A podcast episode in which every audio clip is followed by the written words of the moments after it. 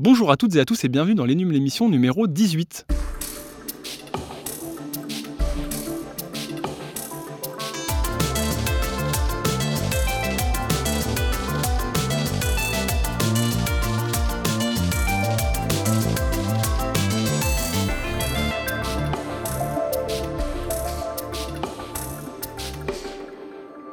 C'est avec grand plaisir que la rédaction des numériques a rebranché les micros pour cette émission de décembre, une émission dans laquelle nous allons parler nanomètres, ondes millimétriques, Harmony West, cloud gaming et écran pliable, tout ça, tout ça. Sachez que notre sujet central sera consacré à Huawei qui lance en France son Mate 30 Pro, un smartphone privé des services Google et de bon nombre d'applications américaines puisque le fabricant chinois a été placé sur l'entity list par l'administration Trump et ne peut plus en conséquence avoir recours à des technologies américaines. Après ça, nous reviendrons sur le lancement en demi-teinte de Stadia, la console de jeu dans le cloud de Google, qui veut venir concurrencer des solutions de jeux en streaming telles que GeForce Now, Shadow, PlayStation Now ou encore le futur xCloud de Microsoft. Et puis nous reviendrons pour finir au smartphone, puisque nous avons eu la chance de pouvoir prendre en main le Motorola Razr 2019, un téléphone à écran pliable qui ne fait rien comme les autres. Voilà donc ce qui vous attend, mais avant ça, c'est l'actu. Pour présenter et réagir à nos quelques sujets d'actualité, j'ai avec moi Corentin. Bonjour tout le monde. Salut Corentin, un habitué de ce podcast, et quelqu'un qu'on entend un peu moins, Thomas. Salut. De la rubrique mobilité des NUM, qu'on est très heureux d'avoir. D'ailleurs, c'est toi qui vas commencer, Thomas, parce que je crois que tu veux nous parler de 5G. C'est ça enfin on avance sur la 5G et enfin l'État avec les autorités indépendantes ont décidé d'un prix de réserve.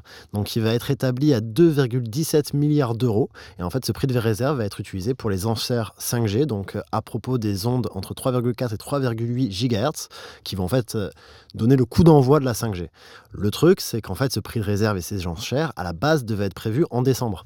Et là elles sont décalées à mars 2020 donc on retarde encore la 5G et en plus de ça, ce qui se passe, c'est que le prix est plus élevé que celui qu'on attendait du côté des opérateurs. On n'a pas déjà du retard par rapport à d'autres pays euh Alors voilà, on a du retard par rapport à d'autres pays comme l'Allemagne, l'Espagne ou même la Corée ou la Chine, même les États-Unis. Mais en fait, là où on peut être un peu rassuré, c'est que c'est quand même soit pas très développé en Europe, soit ça marche pas beaucoup en Corée.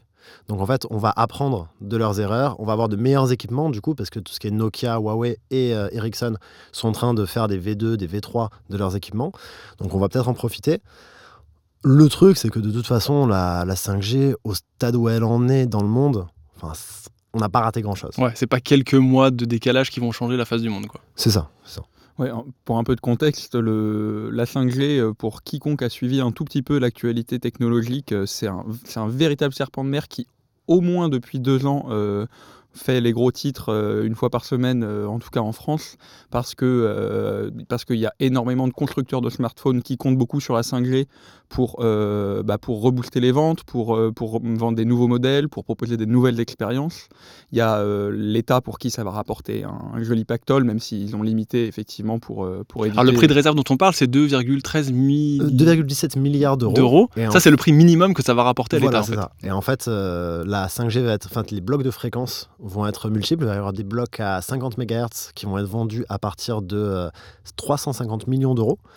Et en fait, le truc qui se passe, c'est qu'après, il y aura un bloc pour chaque opérateur, un bloc de 50 pour chaque opérateur. Puis, en fait, il y aura 110 MHz qui vont être divisés en 11 blocs de 10 MHz qui, eux, seront vendus à partir de 70 C'est là-dessus que les opérateurs vont pouvoir enchérir pour essayer de choper les meilleurs blocs ou le plus de blocs, en tout cas. Voilà, c'est ça. Et c'est là où euh, Bouygues et Free euh, principalement se plaignent parce qu'en fait, ils n'ont pas les budgets qu'ont SFR ou Orange et du coup ont peur de se retrouver lésés à la fin des enchères.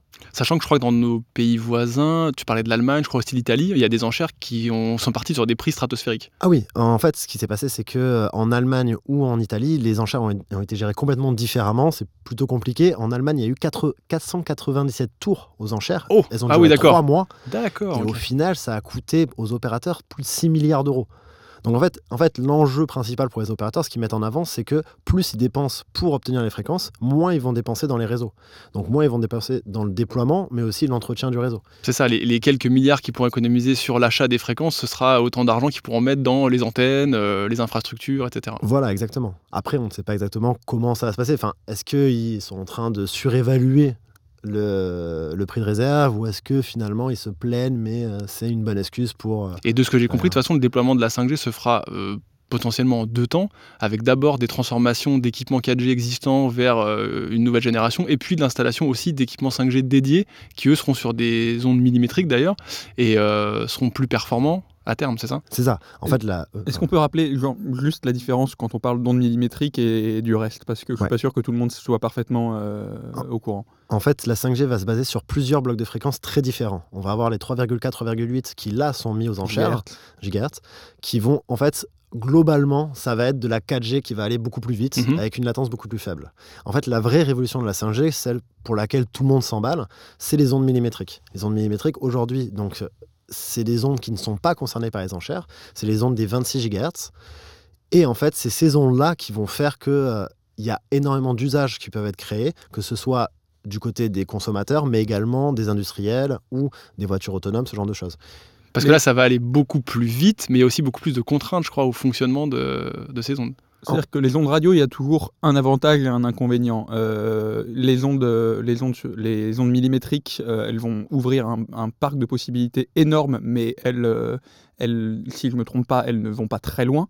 Donc, elles- c'est- il faut forcément être relativement proche d'une antenne. Elles pénètrent pas dans les Et bâtiments, les, etc. et les- quoi. et les fréquences radio, euh, on va dire presque traditionnelles, euh, qui sont proches des fréquences radio de la 4G, elles, elles, euh, elles vont très très loin, mais forcément, elles, elles offrent donc un peu moins de débit, un peu moins de possibilités. Donc en fait, la 5G va jouer sur ces deux paliers de l'onde millimétrique qui va t'ouvrir des nouvelles possibilités. On parle de euh, d'hologrammes, de jeux en streaming et de choses comme ça. On- globalement, les constructeurs veulent te vendre tout et n'importe quoi avec la 5G. Ça va faire revenir l'être aimé, ça va, enfin bref, c'est magique. Et euh, mais par contre, la 5G que tu vas avoir dans la rue, euh, parce que tu, quand tu te balades, euh, quand tu te balades dans Paris, euh, ce sera pas tout à fait la même 5G que tu auras Bah, à- titre perso, j'ai un peu peur en fait que ce soit ça le, le syndrome de la 5G, c'est qu'en fait on en fait tellement des caisses que les gens s'attendent peut-être à ce que quand les réseaux vont être disponibles, ça change complètement leur usage du smartphone et tout, alors qu'en réalité, ça va juste être de la 4G qui va un peu plus vite. Bah, c'est ça. En fait, en fait, le truc, c'est qu'aujourd'hui, bah, c'est pour ça que d'ailleurs, on fait des papiers. euh, il y a six mois, c'était Corentin et euh, le mois dernier, c'était moi, qui expliquent pourquoi il ne faut pas acheter de smartphone 5G aujourd'hui. Parce qu'en fait, ces ondes millimétriques, déjà, vont arriver, au- vont arriver en France en 2022, 2023. Et encore, ce sera le début à ce moment-là. Ce sera vraiment en 2025, je pense, que les choses vont aller plus vite et qu'il y aura une vraie couverture et qu'en fait, les, euh, les usages vont naître. Parce qu'en fait, c'est ça qui est important. C'est qu'en fait, pour l'instant, à chaque fois qu'on va voir un équipement de chez, à chaque fois qu'on va voir un constructeur de téléphone ou quoi, qui te parle de 5G, en fait, il sait pas quoi te montrer parce qu'il Hmm. n'y a pas d'usage en fait pour l'instant. Parce que Oui, à part euh, se mettre sur Netflix voilà. et avoir un meilleur débit ou euh, télécharger un film ou un fichier plus rapidement. euh. C'est ça. Mais en fait, les mecs ne s'inquiètent pas parce que pour la 3G, ils s'y attendaient pas non plus. Et en fait, ils s'attendaient pas à ce que en fait, les gens se mettent à, à regarder YouTube sur leur téléphone. Pour la 4G, ils s'attendaient pas à autant de streaming, Oui, ce genre de choses. Les usages, les usages vont suivre. On a toujours. euh, C'était pareil quand on disait mais qui va bien pouvoir, qui a bien besoin de 1 teraoctet Ouais. de stockage sur son ordinateur? Eh ben, on a commencé à télécharger des films en Full HD et machin et bidule. Le truc, c'est que euh, c'est juste que. Alors, premièrement, euh, vous n'êtes pas sans savoir, euh, chers auditeurs et auditrices, qu'on vit un tout petit peu dans une bulle. Donc, nous, la 5G, on commence à en avoir par-dessus la tête parce qu'on nous pompe, le- on nous pompe l'attention avec ça depuis très très longtemps. Je confirme. Mais, euh, mais le truc, c'est qu'effectivement, ça, va prendre, euh, ça va prendre du temps et euh, le consommateur lambda, si je puis, si je me permettre, euh, il a peut-être entendu parler de la 5G parce que ça fait beaucoup, c'est un, sujet à la fois technologique et très politique aussi, mais il va pas y goûter avant 5 ans. Allez, si, si on est vraiment sur une démocratisation totale, ouais, c'est euh, 2022-2023, puisque les antennes vont être installées, il va falloir racheter des téléphones et machin et bidule. Donc là, on parle de, des- des- des balbutiements de la 5G, Mm. euh, même si enfin l'État s'est décidé à, un- à- à lancer un, un calendrier à peu près propre. Et si je peux me permettre un petit parallèle rapidement avec les, les smartphones, comme tu disais, qui sont disponibles et qui commencent à être compatibles 5G, quand Apple a annoncé ses derniers iPhones, les 11 et 11 Pro, on m'a dit oh là là, ils sont pas 5G, Apple va prendre du retard, etc. Et eux, ils sont, ils sont très calmes par rapport à ça. Ils ont dit attendez, la 5G, c'est pas tout de suite, on verra l'année prochaine, on prend le temps. euh.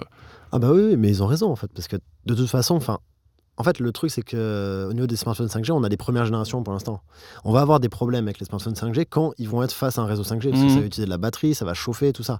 Je pense qu'Apple a raison de calmer le jeu et de dire voilà, on attend de voir comment ça se passe chez les concurrents, on attend de voir quels sont les véritables problèmes de ce nouveau réseau et après on dégaine. Enfin, Ok. Aujourd'hui, ça sert à rien d'avoir. Mais c'est pas des 5G. problèmes euh, qui sont complètement inédits. Pour les plus attentifs et euh, d'entre vous, euh, on se souvient exactement du même débat euh, qu'on a eu avec la 4G. C'est euh, les premiers téléphones 4G, une- la batterie durait une demi-journée parce qu'ils exploitaient un réseau qui n'était pas optimisé. Les puces en elles-mêmes n'étaient pas optimisées au sein des téléphones. Tout passage à un- une nouvelle technologie euh, d'Internet sans fil va se faire avec euh, des, des douleurs. Et là, on est en plein dans les douleurs. Je pense que c'est surtout ça. Ok, bah, le message est passé en tout cas. Ne vous précipitez pas sur la 5G et comptez sur le numérique pour suivre cette histoire d'enchère, voir qui obtiendra les meilleurs blocs de fréquence. Ça sera intéressant à voir. sur Thomas Delosier. surtout. Thomas Delosier, voilà. euh, L'expert 5G sur le site. Et du coup, je répète, c'est en mars, c'est ça le. C'est ça, ouais. En C'est mars. en mars. S'il ne recule pas d'ici là. Ok, eh ben, merci beaucoup Thomas pour ces précisions Ah sur bah, la je vous en 5G. Euh, alors pour, ma part, je m'excuse d'avance de la longue tirade que je vais vous faire, mais je vous ai préparé un petit sujet sur Intel, Euh, le géant américain des semi-conducteurs, le grand leader du marché des processeurs pour ordinateurs, dont nous avons de plus en plus de mal en fait à comprendre la stratégie alors qu'il traverse une phase préoccupante d'un point de vue technologique. Alors il y a en réalité plein de choses étranges, voire parfois incompréhensibles, qui se passent dans le giron d'Intel. L'une des plus récentes, et on va d'ailleurs commencer par là, c'est la revente à Apple par Intel de sa division euh, développant des modems 5G. Donc ça, Justement. Ah bah tiens. voilà, Apple, Apple- Apple a acheté cette division à Intel pour 1 milliard de dollars. Alors c'est une vente à perte, si j'ose dire, parce qu'Intel avait lourdement investi ces dernières années pour se doter d'une branche modem performante. Euh, la firme avait pour cela racheté plusieurs entreprises, recruté à tour de bras des ingénieurs très qualifiés. Au total, il faut savoir qu'il y avait 2200 salariés chez Intel qui travaillaient sur les modems, c'est énorme. Et, euh, et en plus, Intel avait mis en place de coûteuses stratégies qui lui avaient permis, en bout de course, de devenir le fournisseur des modems euh, des iPhones, en profitant du conflit ouvert entre Apple et Qualcomm.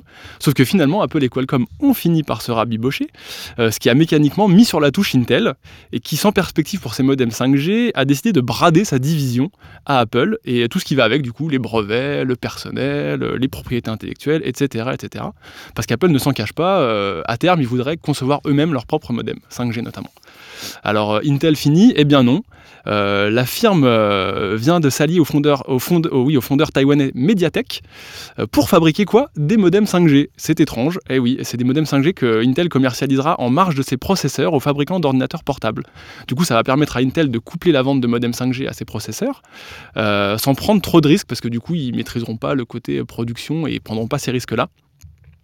Alors on peut dans ces conditions se demander, euh, s'interroger en fait sur la stratégie globale d'Intel qui d'un côté vend sa division, de l'autre côté fait un partenariat pour se remettre dedans. Enfin, Mediatek, pour ceux qui ne savent pas, c'est euh, l'autre grand fabricant de puces pour smartphones euh, derrière euh, Qualcomm. Qualcomm, ouais. Voilà. Donc il y a vraiment, dans, dans vos smartphones, il y a très probablement une puce Qualcomm. Si c'est pas une puce Qualcomm, c'est une puce Mediatek. Voilà. Ils font des Et- SOC et ils font des Et modems. voilà, c'est ce qu'on appelle les SOC, c'est les pièces maîtresses. En gros, c'est la carte mère de, de votre smartphone. Et de plus en plus, ça a été miniaturisé. Et au sein de ces SOC, donc qui s'appelle System on Chip, c'est-à-dire euh, il y a à peu près tout dessus, on a commencé à intégrer les modems, on a commencé à intégrer le traitement photo et machin et bidule. Donc euh, c'est c'est une pièce maîtresse du smartphone. Et quand euh, quand il y a un Mediatek ou un Qualcomm qui bouge, ça fait beaucoup beaucoup de mouvements dans le monde, du smartphone notamment. Yes. Et du coup, il y a, moi je vais revenir sur une autre stratégie étrange d'Intel, celle qui concerne les objets et la maison connectée. Ça englobe le terme IoT, donc euh, l'Internet des objets, qu'on nous a longtemps vendu comme une révolution. Euh, ça a été ouais, pendant quelques années l'une des grandes marottes de la tech et donc d'Intel. Et là aussi, Intel avait beaucoup investi pour chercher à s'imposer avec ses puces, très basse consommation, donc c'est des dérivés des puces Atom pour ceux qui connaissent, euh, dans un maximum d'objets connectés. Mais rapidement, ce sont les solutions Qui se sont euh, imposées dans ce domaine et Intel s'est entêté et a finalement euh, réussi à faire de, sa division IoT quelque chose qui pèse quand même 450 millions de dollars de chiffre d'affaires annuel, donc c'est pas rien. Et là encore, c'est bizarre parce qu'on apprend que l'entreprise pense maintenant à arrêter les frais et chercherait à vendre euh, cette division maison connectée. Donc on se demande un peu, Intel, ils investissent beaucoup, ça marche finalement, mais finalement ils s'en débarrassent, on sait pas trop ce qu'ils font. Et en Euh, plus de ça, euh, il n'y a pas qu'une stratégie étrange euh, chez Intel. ils en chient aussi pour euh, produire les puces qui les font vivre, si je ne me trompe pas. Ouais, mais carrément, carrément. Et là, c'est du coup le gros du morceau, là où je voulais en venir. C'est même à devenir chef, quoi. Ça tourne beaucoup, de beaucoup autour de l'incapacité chronique d'Intel à passer d'une gravure de ses puces de 14 nanomètres à 10 nanomètres. Alors on parle de la miniaturisation des transistors, qui permet de concevoir des processeurs plus puissants à taille égale et qui bénéficient d'un meilleur rendement énergétique. Alors sans forcément vous refaire l'historique de ce retard étape par étape, ça fait maintenant 3 ou 4 ans qu'on parle du passage chez Intel au 10 nanomètres, alors qu'à ce jour, l'immense majorité de la production du fondeur se fait encore en 14 nanomètres. Alors si pendant des années Intel a pu vivre sur ses acquis et ralentir sans trop de conséquences son cycle d'innovation, en passant d'un modèle TikTok qui était basé sur une nouvelle micro-architecture tous les deux ans à un modèle qui est appelé PAO, donc c'est euh, Process Architecture Optimization. Euh, du coup, c'est trois générations de produits par euh, finesse de gravure. En fait, le retard technologique accumulé, il commence à se faire beaucoup plus visible aujourd'hui, parce que du 14 nanomètres, en réalité, on en mange maintenant depuis près de 6 ans. La première puce, c'était Broadwell, c'était en 2014 déjà. Donc, donc depuis 2006, Intel n'a cessé de voir ses parts de marché progresser depuis 2006, ils sont taquets. Euh, ils sont passés d'un quasi 50-50 face à AMD à 70-30 en 2008-2009, voire 80-20 depuis 2015. Mais en 2019, on voit maintenant AMD revenir.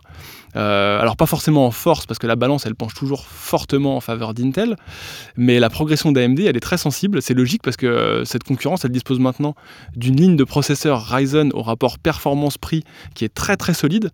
Euh, ils travaillent avec des fonderies telles que TSMC qui, eux, maîtrisent des process de gravure beaucoup plus fins, notamment le 7 nanomètres. Et pendant ce temps-là, Intel donne l'impression de ne pas réussir à franchir de palier. Et puis surtout, Intel, ils n'arrivent pas à répondre à la demande, ça c'est un gros problème. Les nouveautés commercialisées récemment arrivent au compte-goutte vraiment, et que ce soit sur le marché euh, retail, donc euh, de vous et moi qui veuillent acheter un processeur chez, euh, chez des marchands pour équiper sa machine, ou serveur, donc des gens qui achètent beaucoup beaucoup de pièces, et ben tout le monde a beaucoup beaucoup de mal à obtenir des stocks de processeurs Intel, et ça cause des délais de livraison qui deviennent très très problématiques. Pour ceux qui, qui essaient de comprendre l'importance de la finesse de gravure de ces trucs-là, imaginez-vous, vous avez une toute toute petite anti-flèche pendant un contrôle, qui est et plus vous l'écrivez petit, et, et, si vous, et vous, plus vous l'écrivez petit, plus vous pouvez stocker d'informations dessus et, vous arrivez à les lire. En gros, euh, il y a plein de gens qui arrivent à avoir des toutes petites anti-slash, donc qui sont extrêmement efficaces dans leur, dans leur trousse cachée et qui arrivent à en extraire des informations. Et Intel se balade encore avec une putain de feuille A4 à côté de son bureau et n'arrive vraiment pas à s'en sortir. Et en fait, du coup, il y a quelque chose d'assez délicat pour, pour Intel et en plus une stratégie assez incompréhensible si je ne me trompe pas. C'est clair, c'est On n'avait jamais fait la, enfin on m'a jamais jamais fait personnellement la petite euh, analogie de la l'anti-sèche, mais c'est pas mal, c'est assez drôle et euh, du coup comme tu disais ouais c'est incompréhensible. On arrive effectivement à un point où ça devient compliqué de comprendre ce que fait Intel en fait, surtout quand on connaît la puissance de cette entreprise, les sommes qu'elle est capable d'investir en R&D, les machines-outils qu'elle peut se payer, la mise en place d'usines, de lignes de production, etc. Euh, c'est incroyable quoi. Et si bien qu'Intel se retrouve dans une situation où elle doit démentir des rumeurs selon lesquelles elle s'apprêterait à confier la gravure de ses processeurs à Samsung. On en est là, quoi. Et c'est assez ahurissant, sachant que, euh, vu le temps pris sur le 10 nanomètres, Intel devrait actuellement être en train de livrer en très grande quantité ces puces. Et finalement, sur ces puces-là, ces, rendements ont l'air d'être toujours catastrophiques. Euh, alors, résultat, bah, il n'y a toujours rien de prévu à court terme sur le 10 nanomètres en ordinateur de bureau. C'est dramatique. Et c'est une situation qui facilite pas la lecture des gammes pour le consommateur non plus sur ordinateur portable. Du coup, effectivement, aujourd'hui, on se retrouve avec des laptops qui sont équipés de CPU Intel dits de dixième génération qui peuvent tout aussi bien intégrer des processeurs 14 nanomètres, donc c'est la génération Comet Lake, et ça, il y en a beaucoup. Et il y en a quelques-uns sur le marché qui, ont du 10 nanomètres, qui est la génération Ice Lake. Et tout ça sous une même marque. On achète un ordinateur, un Core i5 par exemple, mais il faut regarder exactement la référence du processeur pour savoir si c'est gravé en 14 nanomètres ou en 10 nanomètres. Et ça n'a rien de pratique, évidemment.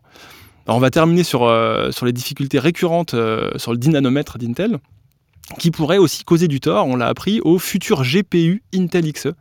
Parce que oui, Intel a annoncé il y a peu son retour sur le marché des GPU. Pour cela, ils ont mis sur pied une équipe dirigée par Raja Koduri, qui est un ancien d'AMD.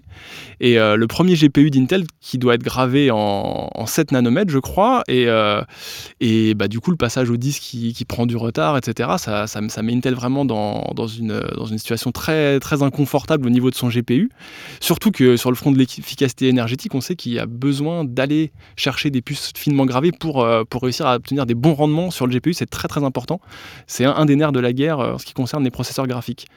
Alors on se doute bien que la, sortie d'un premier produit du genre, un premier GPU, c'est très compliqué et que même si on s'appelle Intel, ça va pas, tout ne va pas être réussi du premier coup. Alors c'est pourquoi on parle beaucoup de la seconde génération de ce GPU. Déjà, elle était attendue pour 2021, mais maintenant c'est un annoncement qui va glisser vers 2022 sans aucun doute et qui, euh, grâce aux 7 nanomètres, devrait, devrait proposer des performances intéressantes, et encore, on n'en sait rien, euh, en espérant donc que ça se passe mieux pour Intel qui, euh, qui a décidé de pas zapper le dynamètre, mais ils vont passer au dynamètre, mais ça sera très rapide et ils vont très vite enchaîner vers le 7 nanomètres pour essayer de se remettre au niveau de la concurrence, rattraper leur retard euh, et, on espère pour eux que ça se passe un peu mieux. Il y a récemment deux gros ponts du marketing de la division graphique d'Intel qui viennent de quitter le navire. Alors est-ce que c'est lié, hasard ou coïncidence, on ne sait pas trop. En tout cas, il y, a des, y a des choses assez préoccupantes qui se passent chez Intel, que ce soit sur le front du CPU ou du GPU. Alors le tableau a l'air hyper sombre comme ça, mais euh, Intel, c'est encore euh, celui qui met des puces dans à peu près tous nos ordinateurs portables. On est bien d'accord. Ouais, bah, a- on commence à avoir des ordinateurs euh, performants sous AMD Ryzen, Mhm. mais AMD n'a pas cette puissance marketing qu'a Intel pour imposer ses puces, donc ça reste quand même encore Ouais, effectivement assez marginal. Ils, ils ont plus de parts de marché AMD actuellement sur les, les processeurs de bureau, parce qu'effectivement Intel a du mal à livrer ses 10 nanomètres en processeur de bureau, il n'y a rien, on l'a dit. Donc bah là, les Ryzen, euh, pour vous et moi qui montons un PC, c'est actuellement les, sans doute les meilleurs euh, rapports qualité-performance-prix. Euh, par contre, sur les serveurs, encore une fois, la Intel, ils ont une force marketing qui est énorme. Donc sur les serveurs, ils arrivent encore à, à écouler des volumes, même s'ils ont du mal à livrer. Ils signent toujours des contrats et puis les puces arrivent quand elles arrivent. Il y a récemment le, le boss de OVH, qui est un très très gros hébergeur qui s'appelle Octave Klaba, qui d'ailleurs euh, a mis euh, ça publiquement sur Twitter en disant on n'en peut plus, quoi. on Ouais. fait des miracles pour vous livrer les, les serveurs à temps. Par contre, Intel, euh, Intel ne nous livre pas. Donc normalement, on n'a plus de processeur, on peut plus monter de serveur. Pour qu'une boîte comme ça, euh, via, la- via son PDG, euh, le- livre un message aussi euh, catastrophiste, Ouais, quitte plus sur Twitter, sur ouais, Twitter, ça donne une idée un peu du truc. Mais oui, Intel a une, Intel a une telle, Intel a une telle inertie. oui. Intel a une énorme inertie et s'est imposé dans les PC depuis des, des dizaines d'années. Et donc, euh, c'est pas demain la veille que vous allez voir euh, Intel euh, crever et, euh, et le marché du PC se transformer. Par contre, euh, le truc, c'est qu'il y a énormément, énormément d'attention qui, s'est- qui a shifté euh, de l'ordinateur vers le mobile et euh, Intel a loupé la course Ouais. du mobile, mais Ça, en c'est un long, coche, en c'est un coche qu'ils ont travers. raté, ils ont annulé, ils, ont, ils ont tout jamais réussi. Ils ont jamais réussi à faire euh, des puces, des puces mobiles. Ils ont jamais réussi à faire des modems 5G euh, avant de Mm. se vendre à Apple. En gros. Il- il- C'est un. Sur l'IoT, ils n'ont pas réussi. Sur- l'IoT, veulent, euh, ils ont pas Même s'ils ont fait un peu de chiffres, ils veulent, ils veulent, ils veulent euh, Aujourd'hui, euh, ARM a, les, a à peu près toutes les parts de marché, euh, que, que, dans vos que ce soit vos puces Qualcomm ou vos puces Mediatek, c'est très très souvent des architectures, ce qu'on va appeler ARM, et c'est eux qui ont une part de marché mais monstrueuse sur le smartphone. Euh, Il y a eu quelques téléphones Intel il y a des années maintenant, mais euh, tout le monde les a oubliés. Et euh, s'ils n'arrivent pas à faire de puces, s'ils n'arrivent pas à faire de modem 5G, s'ils n'arrivent pas à se mettre dans le mobile, ça pue du Bah, cul c'est- parce ouais. que le marché du C'est ça qui est assez fou parce qu'ils ont essayé de se diversifier. Les gars, ils ont une puissance énorme, mais ils y sont pas arrivés. Et en même temps, ça, t'as l'impression qu'ils ont, ils ont perdu leur cœur de métier. Toi, ils n'ont pas réussi à être euh, innovants sur leur cœur de métier. Donc ils sont, alors comme tu dis, ils sont encore très, pui- très puissants, très présents. Mais vraiment, là, il va falloir qu'ils se bougent sévèrement pour, euh, pour revenir dans la course, quoi. Si on peut me permettre un parallèle douteux, euh, on a l'impression qu'Intel est un peu le dinosaure qui est en train de se faire rattraper par tout le monde, un peu comme euh, Microsoft s'est fait euh, dépasser par euh, Google et Apple euh, quand il s'agissait quand il s'agissait de smartphones. Ils étaient surpuissants sur une, euh, sur une plateforme euh, PC, et quand on a, quand on a passé au mobile, euh, ils n'ont pas compris ce qui Mm. s'est passé, et ils se sont fait, ils se sont fait marcher dessus. Quoi. Après, Microsoft a réussi à se, à se relancer avec les services, etc. À voir si, si Intel réussira lui aussi à, à se relancer. Voilà en tout cas ce qu'on voulait vous dire sur, euh, bah, sur l'actu, sur la 5G, sur Intel. Et il est déjà temps de passer à notre sujet central qui, je vous le rappelle, sera consacré à Huawei. Le moment est venu d'entamer notre sujet central que nous avons décidé de consacrer à Huawei et l'arrivée de ses premiers smartphones sans service Google. Alors c'est avec la 5G l'une des grandes spécialités de Thomas qui est resté avec nous. Bonjour. Corentin est là aussi Toujours là. toujours là. Et on accueille Rémi, le chef de service mobilité, Exactement. pour nous parler Huawei. Donc, euh, Huawei qui est pris dans un bras de fer euh, que se livrent actuellement la Chine et, et les États-Unis, un sujet que nous avons déjà abordé à plusieurs reprises dans ce podcast. Et si on y revient aujourd'hui, c'est suite à la sortie du Mate 30 Pro.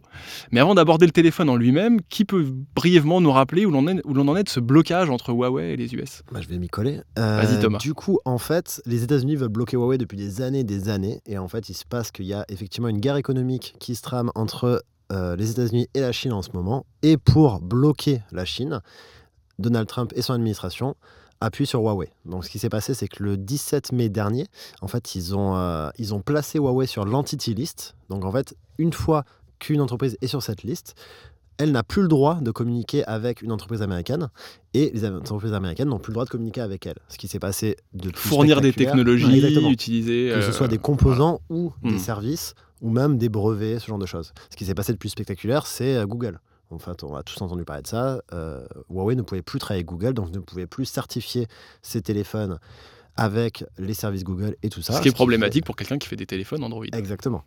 Ce qui est problématique surtout à l'étranger, parce qu'en Chine, ils s'en foutent un peu. C'est d'autant plus problématique Et- quand tu es Huawei, le deuxième constructeur de smartphones au monde, et que l'intégralité de tes smartphones tourne sous Android. Ça, ça. ça fait vraiment Après- très très mal. Après ça, on va y revenir, mais ils peuvent toujours se servir d'Android. Ce qu'ils n'ont pas le droit de se servir, c'est Ouais. les services développés par Google. Donc ça va être non seulement des applications comme YouTube, tout ça, mais également Gmail, en tout cas localisation, tout ça, ou les comptes. On va juste peut-être rappeler que si euh, Huawei se retrouve dans cette situation, c'est parce que les États-Unis disent que, enfin, ils ont peur en tout cas que Huawei participe à l'effort de renseignement euh, pour le compte du régime de Pékin sur euh, bah, tout ça. simplement de l'écoute, quoi, enfin, de l'espionnage. En fait, les États-Unis ont peur que Huawei fasse euh, ce que eux ils font avec la NSA. Et voilà.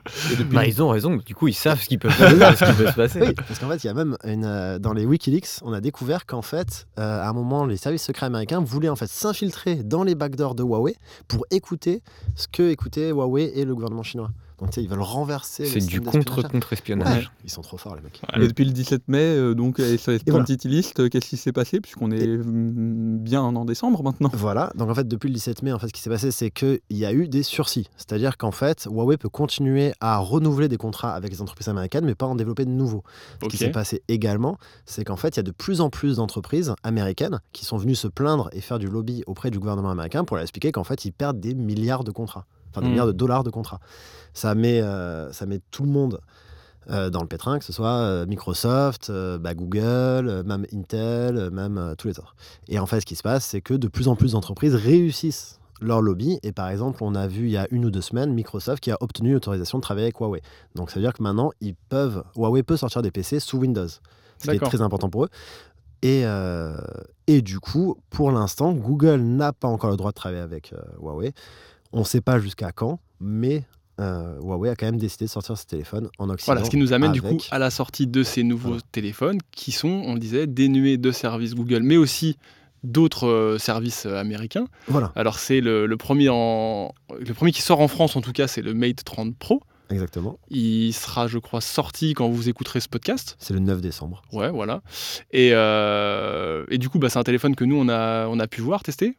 Ouais, et c'est Rémi qui l'a testé. Donc, euh, Tout à fait. Ouais, ouais, moi je l'ai récupéré il y a quelques jours euh, maintenant. Et euh, bah, du coup, c'est vrai que j'étais euh, assez curieux en fait de voir ce que ça donnait un smartphone sous Android sans Google. Parce que c'est Ouais, bah, un coup, n'a on n'a jamais vu ça. on associe de toute façon énormément Android à Google parce que c'est, on va dire, le premier contributeur euh, dans le monde à cette plateforme. Alors, on a déjà vu ça. Il faut. Alors, c'est Bah, vraiment, mesure. extrêmement marginal, mais il y a beaucoup de, il y a beaucoup de, de, de ce qu'on va appeler des forks, donc des versions d'Android dénuées de services Google, qui cherchent à euh, s'adresser aux, aux libristes, aux gens qui veulent pas se Oui. faire espionner par Google et tout ça. C'est Ah, assez marginal. mais c'est Voilà. hyper marginal et euh, c'est pas du tout. euh, Enfin, on n'aurait jamais imaginé ça chez Huawei en tout cas. On va dire que c'est la première fois qu'on voit euh, ce genre de choses sur un acteur majeur du, marché. Quoi. Je veux dire, quelqu'un qui vend pas 10 smartphones par an quand même. Euh, donc c'est assez, assez intéressant puisque euh, bah, ça fait euh, ça fait quand même du coup quelques mois bah, depuis et même avant en fait qu'ils entrent sur soient mis sur l'entity list Huawei commençait déjà à sourcer des applications pour remplir un petit peu un magasin d'applications à eux ce qu'ils ont commencé à faire et ils sont très très très très très loin d'avoir fini Parce, parce que le Mate que- 30 Pro, c'est un téléphone haut de gamme. Enfin, c'est un ce qu'il faut dire, euh, voilà, c'est que le Mate 30 Pro, c'est euh, c'est clairement leur flagship, en fait. C'est euh, un peu leur vitrine technologique à Huawei. Ils ont le P euh, dans l'année qui, est euh, qui est un petit peu leur, leur smartphone. oui, c'est drôle, j'ai dit le P. Merci Thomas. Thomas, Ouais. Euh, Thomas s'amuse d'un rien, mais c'est donc on va dire le P30 cette année euh, qui représente en fait le, le smartphone haut de gamme grand public chez Huawei et on a les Mate euh, qui sont plus les vitrines techno un peu comme la dualité entre les Galaxy S et Galaxy Note enfin moins maintenant mais bon toujours est-il que c'est quand même un smartphone c'est un- c'est vraiment le fer de lance de Huawei Donc au niveau composant, c'est de la balle. c'est c'est le top du top de ce que sait faire Huawei Et c'est un des meilleurs téléphones du marché, probablement. et bah, moi, pour avoir bien avancé sur les tests, euh, je peux le dire, c'est un des meilleurs téléphones du marché, euh, clairement. Il met une claque euh, quand même sur pas mal de choses. Il est, il est vraiment très bon partout.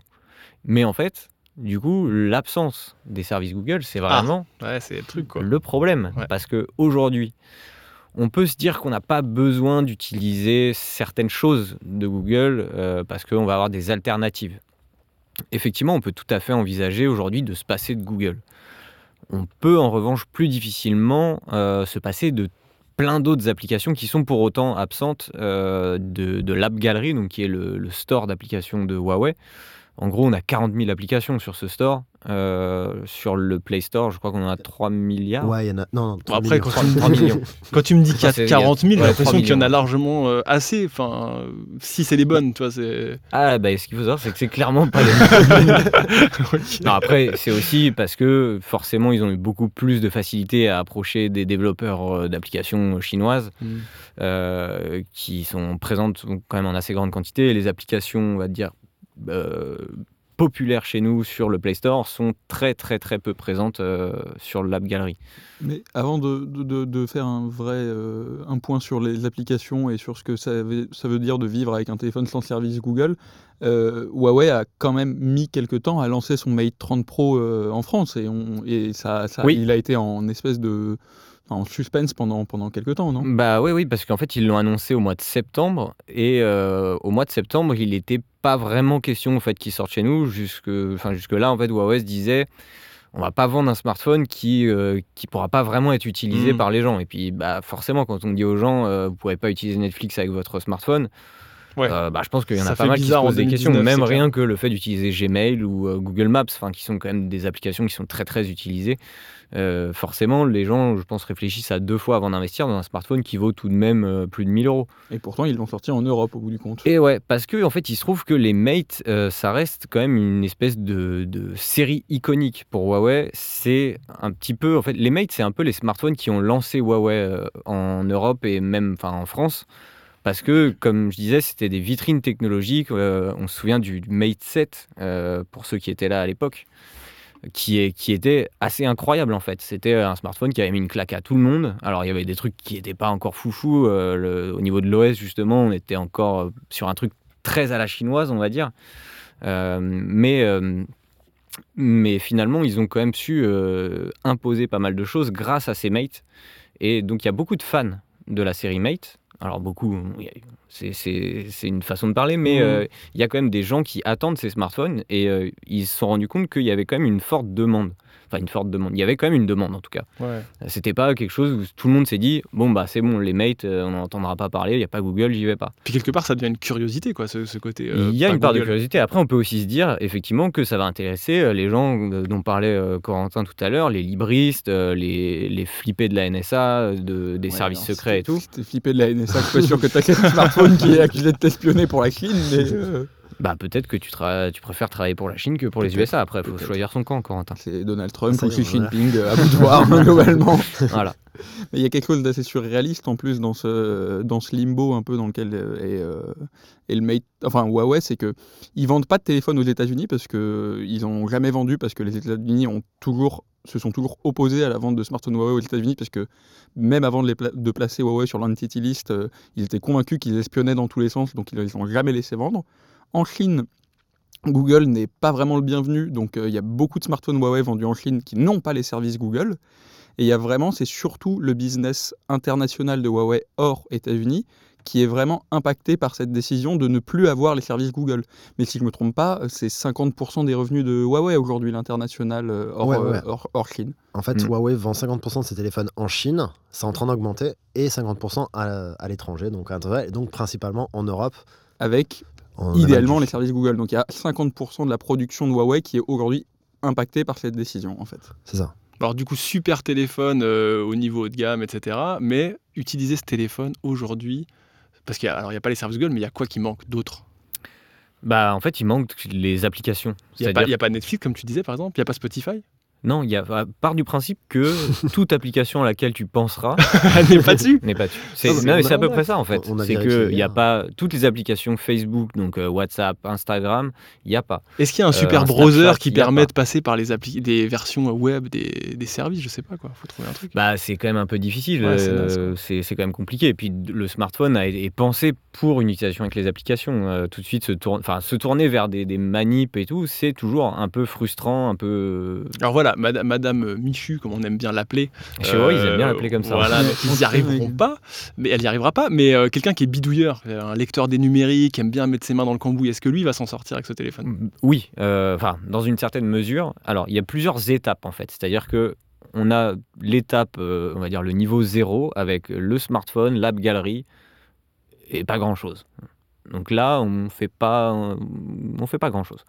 Euh, Les apps qui sont dessus à la base, elles sont bien déjà, genre l'application de caméra du téléphone livré avec oui, tout, ça, ça va, ça marche bien. Ça, ça tient Ouais. la route, mais. Huawei a jamais utilisé l'application caméra de Google. Pour le coup, euh, c'est pas vraiment un problème. C'est Ouais. tout, tout ce qui est application utilitaire, on va dire, Mm. euh, qui est euh, chargé sur à peu près tous les smartphones. Pour le coup, ça, ça pose aucun souci. Euh, en revanche, c'est tout ce qui va être les applications tierces euh, où on va avoir un problème puisqu'on ne les trouve pas sur le store. Donc, il faut euh, filouter. Plusieurs méthodes euh, qui, qui peuvent se trouver.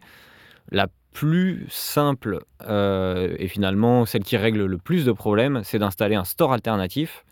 Donc euh, il y en a euh, une bonne dizaine aujourd'hui euh, sur, sur le marché. Il faut essayer de regarder celles qui sont les moins, Craignos. les moins craignos, ouais, parce qu'il y a toujours ces risques en fait, de sécurité quand tu installes les applications, tu sais pas trop d'où elles viennent. On a deux, trois grands noms. Il y a Aptoid, il y a F-Droid pour les potes libristes de Corentin.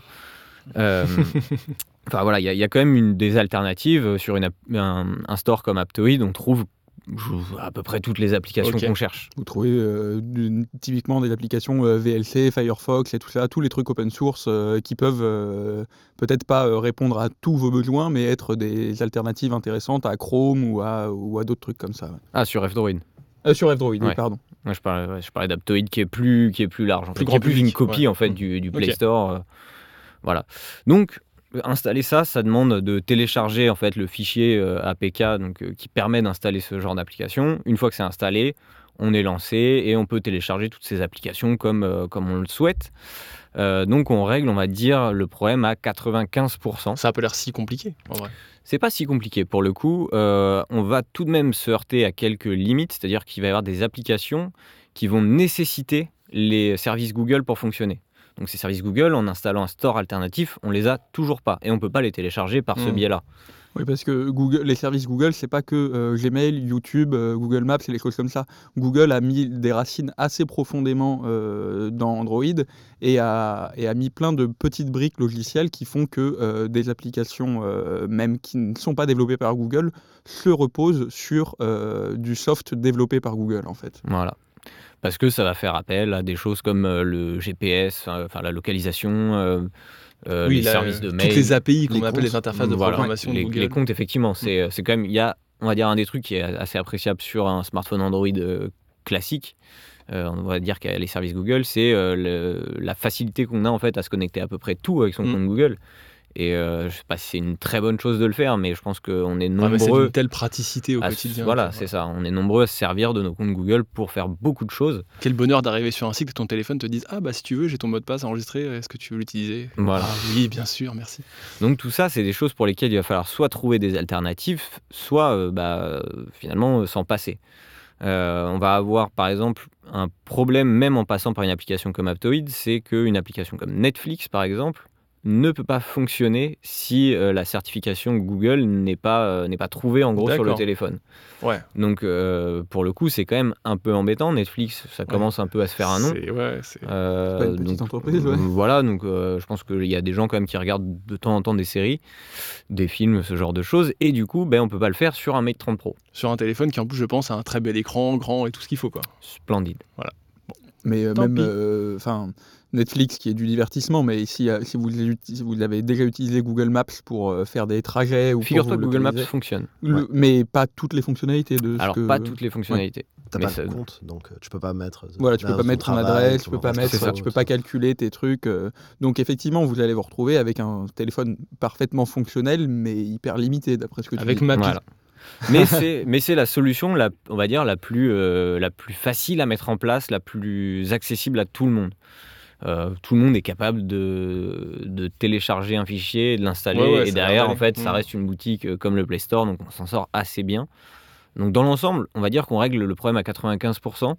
Si on veut régler euh, les, 15 les 5 derniers pourcents, Là, on rentre dans quelque chose d'un peu plus velu, compliqué. Euh, il faut, C'est de la faut bidouille de passer code, voilà, non, faut la- router le téléphone, des trucs comme Alors, ça. pas, il faut pas le router en fait. La, la méthode qui est euh, actuellement la plus utilisée, d'après ce que j'ai compris, c'est de, de télécharger les services Google, de les installer et puis de copier en fait une, euh, une sauvegarde qui a été faite sur un, sur un téléphone Ah oui. qui a les services Google Pour euh, récupérer les bouts de fichiers qui manquent, etc. C'est quand même un truc, c'est pas super compliqué à faire quand on, est, euh, quand on aime un peu euh, mettre les mains dans le cambouis et qu'on on maîtrise les, on va dire quelques bases euh, dans le domaine.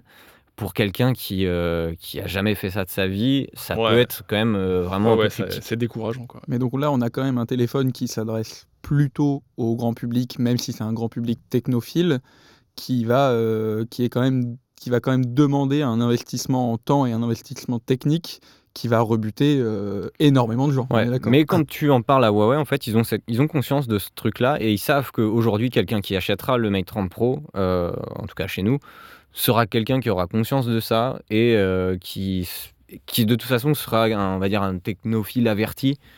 qui sera capable, d'autant que Huawei ne va vendre ce smartphone que sur son site, donc pour maîtriser un petit peu la communication aussi autour de tout ça, et prévenir Ouais, systématiquement. déjà ça c'est une super bonne chose parce que j'avoue que le mec qui va, euh, je vais dire, Darty, Fnac ou tout ça et qui ressort avec ce téléphone sans avoir été bien informé par le vendeur, c'est chaud.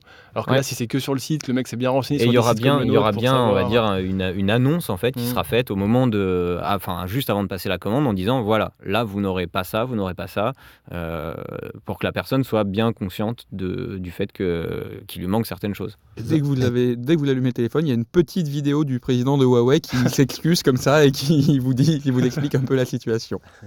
Ouais, et ce qui est intéressant aussi, c'est que moi j'étais avec Honor la semaine dernière et en fait, euh, ils vont lancer le 9X Pro et le View 30 en France sans les services Google.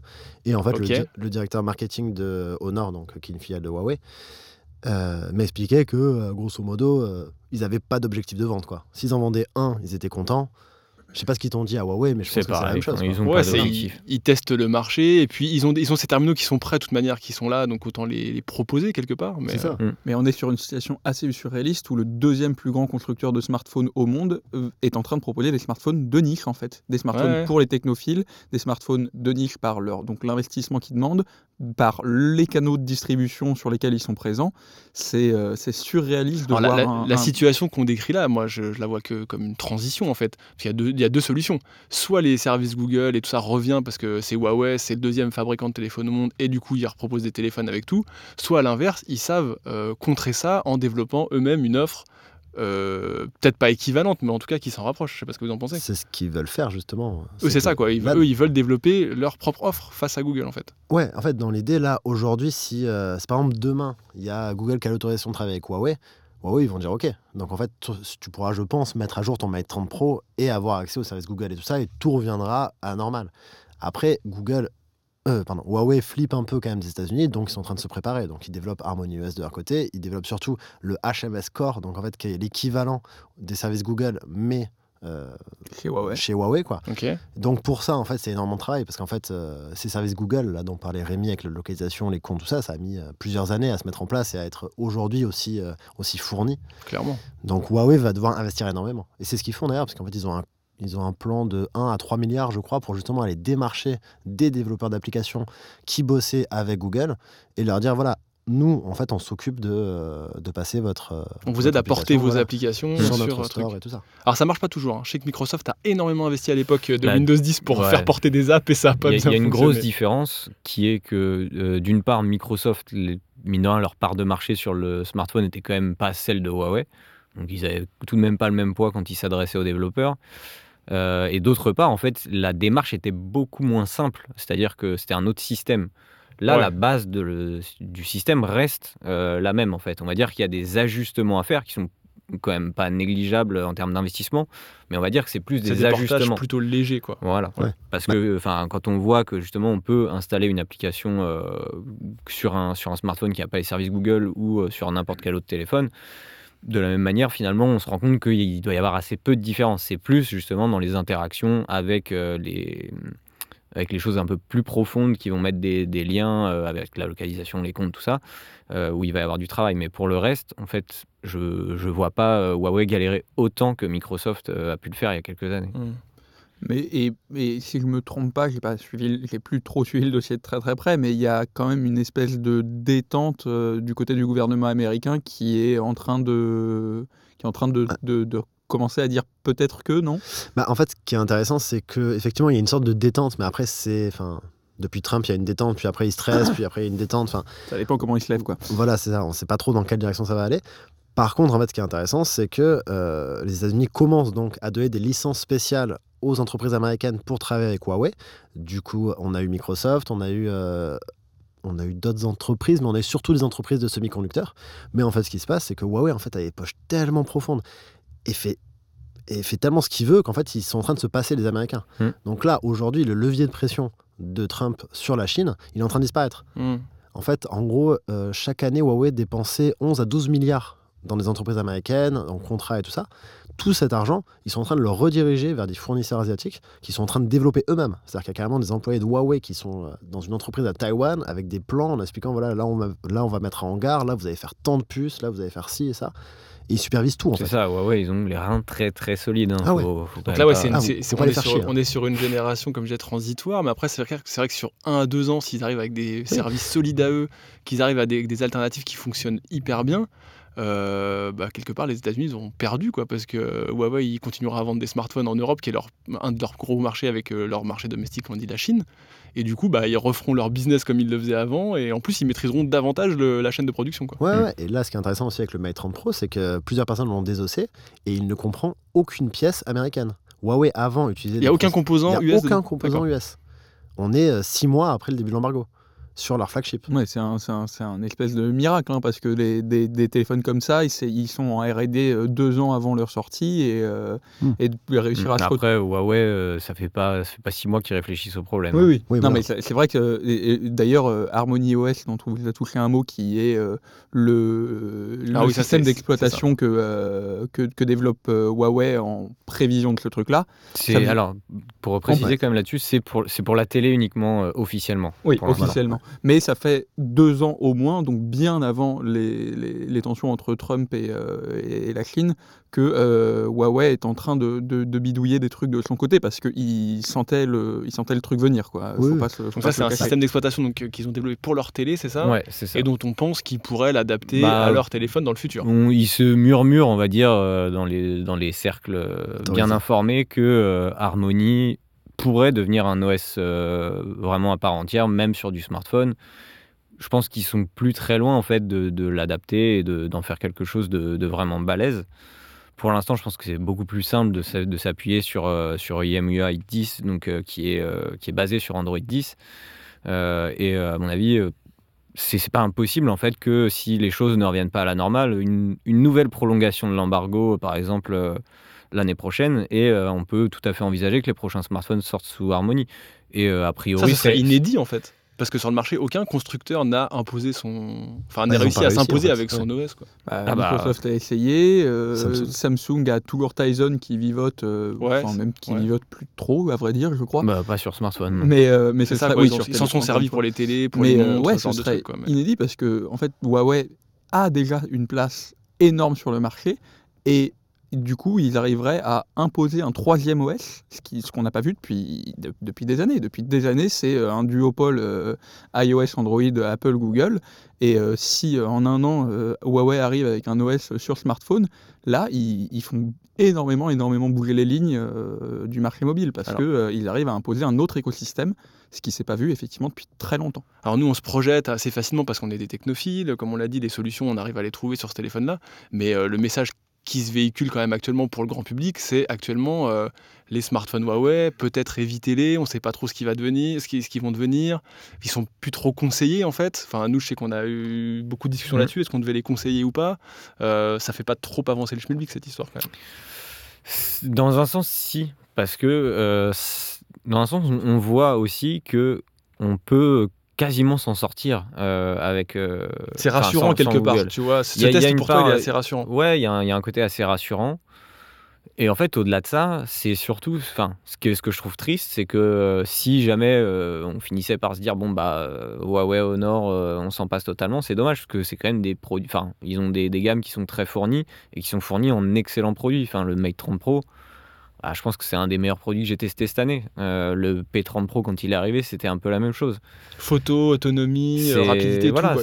c'est des smartphones qui sont vraiment au top. Mm. Euh, donc, c'est c'est quand même aussi dommage pour le consommateur au final. C'est c'est lui qui paye. Euh, Après, aujourd'hui, en l'état actuel, je pense que quelqu'un qui, qui veut un excellent téléphone, mais qui a vraiment pas envie de galérer du tout, je pense qu'il vaut mieux pas qu'il s'oriente sur un, sur un Huawei, enfin en tout cas pas un, pas un Mate 30.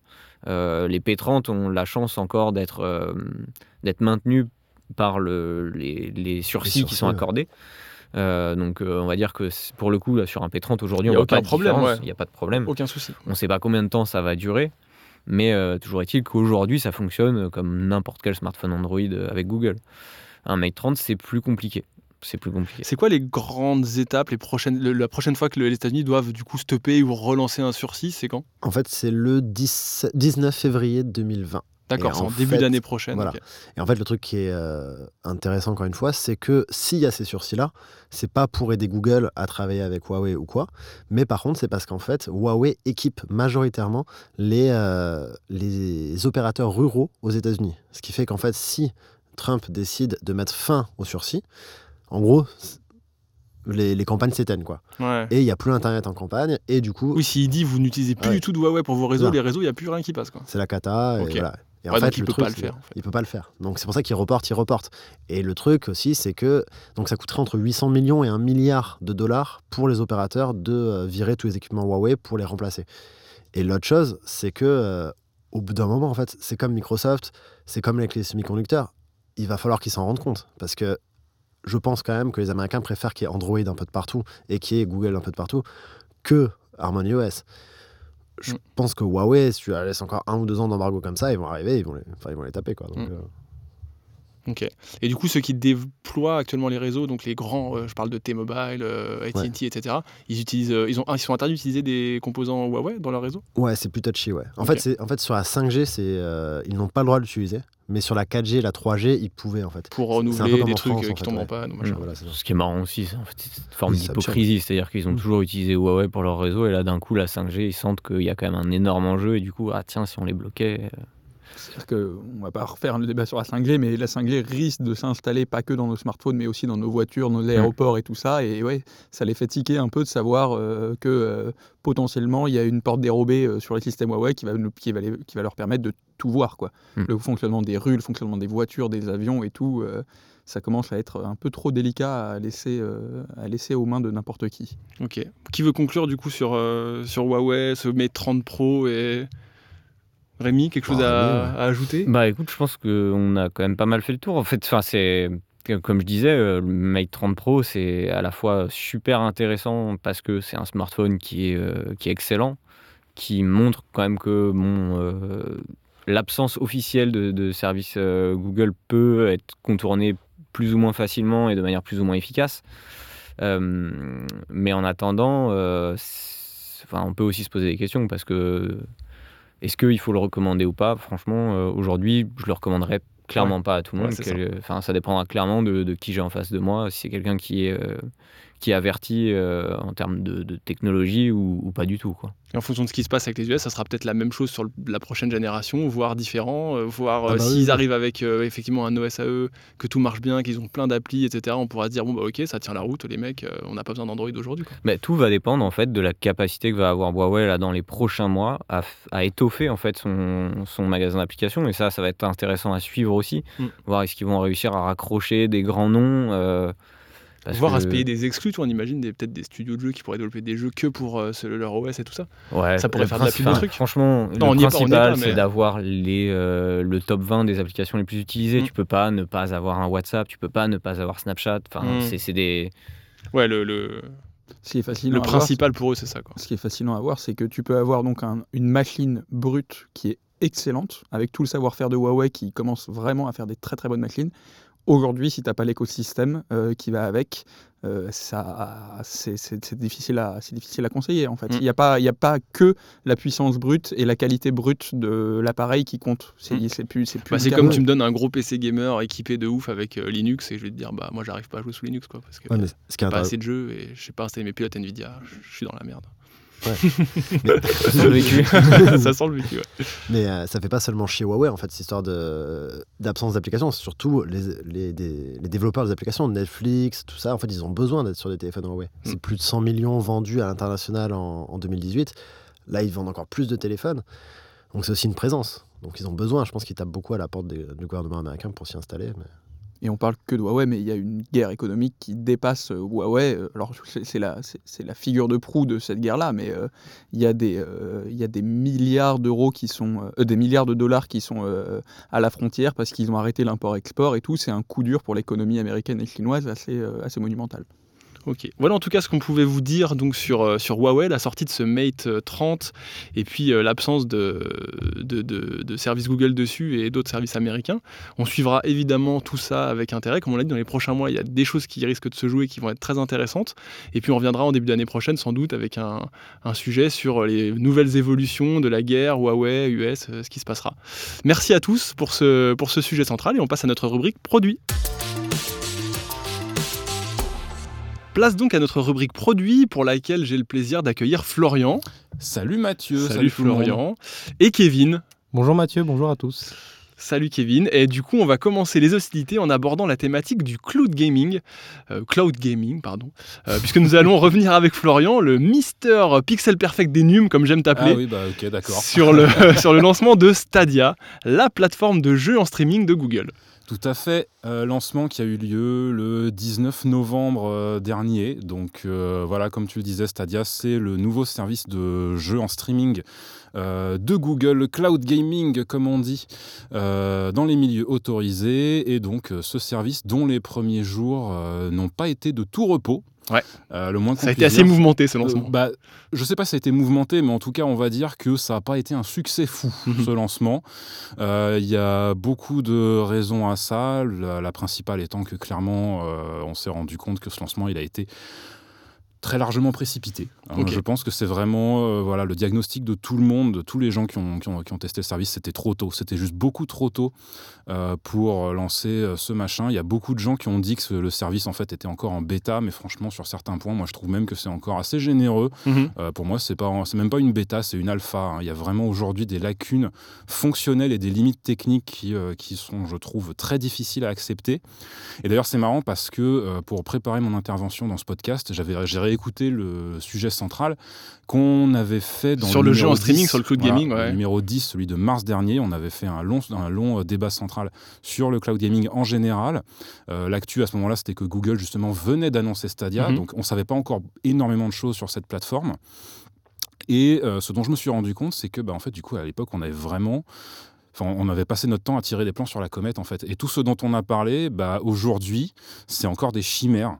On avait parlé d'un truc qui pourrait euh, chambouler le modèle économique du jeu vidéo. On parlait de potentielles formules d'abonnement avec des jeux inclus ou pas. Voilà, le fameux Netflix du Ouais. jeu vidéo. Désolé, je suis encore obligé de sortir cette expression. euh, voilà, Hautement euh, usité. hautement surusité. Euh, et puis on avait parlé de, de tous les nouveaux usages qu'éventuellement ça allait pouvoir permettre. On Mais forcément de- aussi parce qu'ils nous avaient vendu un truc de ouf quoi. Enfin, tout à fait. Bah, ouais. En fait, voilà, ils avaient sorti une note d'intention qui était complètement maboule. On parlait d'intégration à YouTube. On parlait vraiment de ce côté. Euh, je peux cliquer sur un lien web et puis en deux clics, euh, voilà, j'ai acheté le jeu et je suis déjà en train d'y jouer.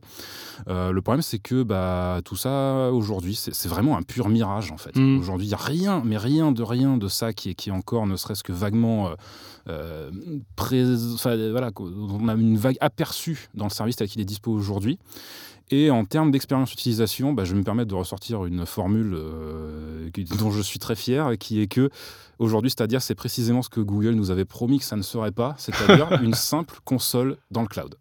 C'est vraiment, c'est vraiment ça. Quoi. Il n'y a, il y a quasiment rien de particulier. Euh, et d'ailleurs, rien que simplement le fait, euh, la, la façon dont on peut y accéder aujourd'hui à ce service.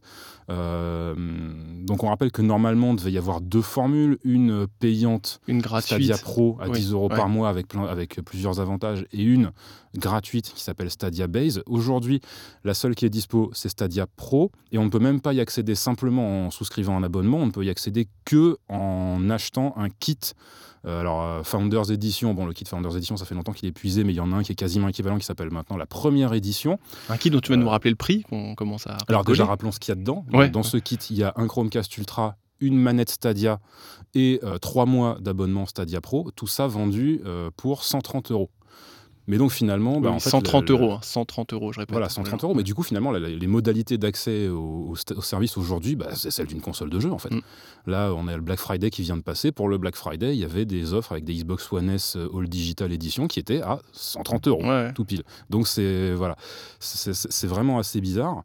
Et, euh, et donc, en plus de ça, dans l'abonnement Stadia Pro, il y a quelques jeux inclus, mais dans l'ensemble, les jeux, il faut vraiment les acheter séparément, individuellement. Ça me rappelle que voilà, c'est vraiment le, le modèle économique un peu euh, Hybride. pas, pas toujours très Ouais, clair. c'est un voilà, peu hybride. quoi. D'un côté, on hybride, a un petit catalogue auquel on Et, accède, mais qui est euh, vraiment composé de quelques jeux. Et puis à Bah, côté de surtout ça, conseille de quelques jeux. Bah, Aujourd'hui, là, à l'heure où on enregistre, euh, il y, a, il y a les jeux, de, les jeux euh, De- offerts de décembre, de qui ont décembre. été révélés, qui se sont ajoutés à ceux du lancement, ceux de novembre. Et ça fait qu'aujourd'hui, quand on est abonné à Stadia Pro, on a inclus dans l'abonnement, alors attention, vous allez voir la qualité de l'offre, Samurai Showdown. Alors Ouais. c'est un bon jeu de baston, admettons, voilà, c'est pas Ouais. forcément le, Non, le mais gros triple A, mais c'est un bon jeu de baston. Ça, je suis d'ailleurs- ça, je suis d'accord. Farming Simulator 2019. ouais, Bon, alors en soi, c'est pas un mauvais jeu, c'est un enfin, bon jeu, voilà, paraît-il, mais faut aimer le genre. faut hein. être fan. Mhm. Destiny 2. Alors on rappelle que Destiny 2 depuis quelques mois c'est un free-to-play. hein. Ouais. Voilà. Et euh, Tomb Raider, celui de 2013. Donc, ah oui, Bienvenue Ah, dans le c'est pas futur du jeu vidéo. hein. Là on est vraiment on est bien. Ouais. Euh, donc enfin voilà tout ça pour dire qu'aujourd'hui ouais, Stadia c'est à part en fait le, le seul truc qui est particulier c'est le côté on peut euh, switcher très rapidement d'un écran à l'autre. C'est-à-dire, il y a le côté, je peux jouer sur mon Chromecast et puis euh, lancer une session Stadia sur euh, mon PC ou sur euh, mon, mon- mon smartphone. Attention, pas n'importe quel smartphone, un Pixel Un seulement. Pixel, ça marche oui. sur les Pixels. Mhm. Et je reprends ma partie exactement là où elle était. ça, ça marche bien. La bascule d'écran, C'est est- le seul truc qui marche. Après, est-ce que c'est vraiment pratique à utiliser au quotidien? Je, Ouais. je, je pense pas que ça change la, la vie de grand monde. Mm. Euh, mais au-delà de ça, donc c'est juste une console comme une autre. Et en plus, ce qu'on, la, la mauvaise surprise qu'on a eue, c'est que bah, en fait, c'est, pas une très bonne console. Ouais. Parce que euh, bah, déjà niveau qualité d'image, par exemple, euh, le miracle n'a pas eu lieu. hein, euh, c'est pas bon, Mm. c'est moche, c'est vraiment moche. J'ai sorti un papier sur, sur le site où voilà, j'ai mis quelques petites captures où on voit Notamment Red Dead, qui est le gros jeu voilà, Stadia. exactement, où il y a vraiment des artefacts de compression des fois qui sont mais affreux. Euh, alors après, est-ce que ça va être acceptable ou pas? Disons poliment que ça dépend des, des, des- attentes de chacun, voilà, Mhm. de, de- de- de l'exigence de chacun. Mais globalement, ouais, il y a vraiment quand même un, un petit gap entre euh, le- le- la, qualité de, de- la qualité visuelle que tu auras sur Stadia et celle que tu auras sur une vraie console. Et euh, je parle même pas forcément d'une console ultra haut de gamme, enfin d'une console genre PS4 Pro Mm. ou, euh, ou Xbox One X, même tu vois, une simple PS4 ou une Xbox One euh, standard. Le simple fait que l'image soit pas compressée, même si après c'est des bases def, même si c'est que du 30 FPS, Ça le simple mieux. fait d'esquiver cette compression, ça fait que tu as quand même une image qui est plus clean et qui est vraiment, à mon sens, plus agréable à, à- à voir. Euh, et donc ces problèmes de compression, bah, ils sont présents quand tu joues en 1080p, ils sont présents quand tu joues en 4K. Quand tu joues en 4K, seulement sur Chromecast Ultra, hein, précisons. J'ai parlé de limites fonctionnelles au début, ça, ça en fait partie. Si tu passes par le navigateur, les tu flux passes pas en 4K, 4K. ouais, les flux 4K ne sont disponibles, ne sont accessibles que via un Chromecast Ultra. Qui va chauffer. Sur smartphone, qu'il n'y ait pas de Pardon. 4K, bon, ça, à la limite, euh, admettons. Mais euh, par contre, sur, ouais, sur, même sur web, sur PC web, il y a le maximum que tu as, c'est 1080p. Franchement, c'est assez décevant. Alors, Mm. ça devrait changer à l'avenir. Dieu sait quand. Euh, tu, tu, moi, tu voulais me. Non, je disais juste relancer que le- tu parlais du Chromecast Ultra, je disais qu'il allait en plus chauffer parce qu'on a appris que le matériel chauffait pas mal quand on jouait beaucoup sur Stadia. Bon, alors il s'avère en fait que c'est pas un problème qui est spécifique à Stadia, c'est juste que le Chromecast Ultra, de Il façon générale, euh, voilà, c'est un appareil qui a tendance à chauffer très très fort. Ça se ressent peut-être plus sur Stadia Mm. parce que du coup, quand tu joues à Stadia, tu as peut-être tendance à l'utiliser pendant Mm. de longues heures d'affilée et du coup, forcément, les. Bon, ça s'est ajouté un peu après les polémiques, c'est un truc Voilà. en plus. Quoi. mais ça, pour le coup, le problème de surchauffe du Chromecast Ultra, c'est un truc qui existait déjà avant Stadia. Euh, et du coup, moi, j'en étais où? Je sais plus. Oui, alors voilà. Et donc, euh, au-delà du fait que l'image est pas très bonne, en plus, il y a des bugs.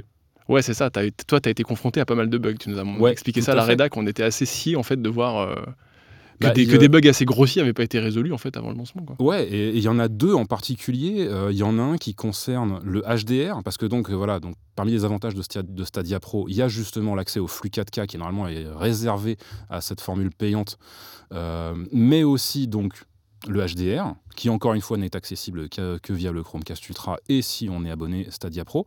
Or, il s'avère que pour l'instant, le HDR euh, sur Stadia, il est complètement flingué, mais au point d'être, à mon sens, inutilisable. Enfin, je ne vais, pas- vous refaire toute l'explication. Là, encore une fois, j'en parle dans le papier que, j'ai sorti sur, euh, sur le site.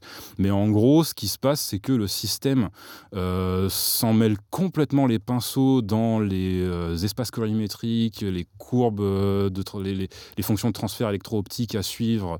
Euh, il fait vraiment n'importe quoi avec ça. Le résultat à la fin, c'est qu'on a une image qui est complètement fausse. Le point Ouais. blanc est pas bon, la température de couleur est pas bonne, les luminances sont pas bonnes, les contrastes sont complètement écrasés, les couleurs sont complètement désaturées. Enfin voilà, c'est- Inutilisable, enfin vraiment quoi. bah, c'est- puis, en plus, enfin, ça enlève complètement tout l'intérêt du HDR. Mm. Quoi. Normalement, le HDR, justement, censé améliorer les contrastes, améliorer la précision des couleurs. Là, ça fait l'inverse. Bah, ouais. euh, Super. Euh, et au niveau du son aussi, euh, il y a un gros bug qui, pour le coup, qui est lié au 5.1, mais qui, pour le coup, ne se manifeste que quand on joue en stéréo. Pas sur tous les jeux, mais ça arrive. Ça Alors, je vais essayer, de- je vais cool, essayer ça. de vous expliquer ça, vous allez voir, c'est très rigolo. En fait, ce qui se passe, c'est que euh, j'ai cru comprendre que le signal stéréo qu'on reçoit, en fait, c'est euh, le système Stadia lui-même qui downmix le flux 5.1 produit par les jeux. Ok. Le problème, c'est qu'il le fait mal, très mal, parce qu'en fait, il efface complètement le signal qui euh, est normalement sur les voies arrière. Le Ah problème, oui. c'est que du Ah coup, oui, bah, en fait, ouais. tous les sons qui viennent de derrière la caméra, Ils disparaissent on les entend plus. Ok. Et ça, ça peut vraiment bousiller complètement le mixage de certains jeux. Euh, J'ai fait des essais, par exemple, dans Shadow of the Tomb Raider, où tu as, une, une scène qui devient surréaliste vers le tout début du jeu. Euh, tu es dans une ville au Mexique, en fait, pendant le Dia de los Muertos, donc euh, c'est la fête, il y a des mariachis partout, des feux d'artifice, il y a du bruit partout autour de toi. Mais en fait, il y a un moment juste, tu es sur une place, il suffit que tu te mettes à proximité d'un mur, et le moment où tu tournes la caméra pour que la caméra se retrouve face au mur, donc avec toute la place derrière, t'entends plus rien. Plus rien, zéro. D'un coup, d'un seul, t'es presque dans le silence. Enfin, c'est vraiment, enfin, voilà, tu vois, c'est le genre de bug euh, qui, qui était acceptable euh, dans, dans les années 90 sur PlayStation, quoi, tu vois. Et euh, là, ça fait, ça fait, Ça, fait, va- ça, commence pas. à faire beaucoup. Tu disais HDR, le son, des bugs, des services qui sont pas là pour un truc que tu payes finalement 130 euros au minimum pour essayer. Ouais, c'est ça. euh, ça fait cher. Sauf que tu t'équipes d'un truc que tu vas peut-être pas garder à terme. Toi, t'achètes la Stadia, t'achètes le, t'achètes pardon la manette Stadia, le Chromecast Ultra. Oui, voilà, ça, ça Tu vas essayer il y a quand même trois mois. côté engagement, tu vois. il y a un côté, si, si je claque pour 130 balles de matos, c'est pas parce que je veux juste essayer le, le service comme ça pour voir. Et de tomber sur un truc qui est, qui est, qui est blindé de, de, de- de bugs comme ça, moi je trouve ça vraiment chaud. Surtout qu'en plus, il y a encore euh, d'autres sujets dont je pourrais parler. Même la latence, qui globalement pour moi est le point fort du service. Euh, dans tous mes tests, de façon générale, j'ai quand même eu souvent des latences qui étaient vraiment basses, de loin les plus bas, la plus basse de tous les services de streaming euh, que j'ai pu utiliser. Ça, c'est un très bon point du coup quand même. Sauf que c'est ultra variable. Ça dépend. Enfin, là pour le coup, c'est pas tellement de la faute de Google, mais ça dépend vraiment des conditions dans lesquelles tu es. il faut que euh, tu joues en filaire parce que le Wi-Fi, même dans un, dans un environnement ultra propre, pour le coup, il y a des instabilités Mhm. constantes. Tu as l'image qui va sauter très régulièrement. Euh, Enfin, c'est marrant parce que tu vois, je, le- moi, les tests, je les ai faits en parallèle de, de notre euh, cher camarade Nodus de, oui, de de Gamecult. Mm.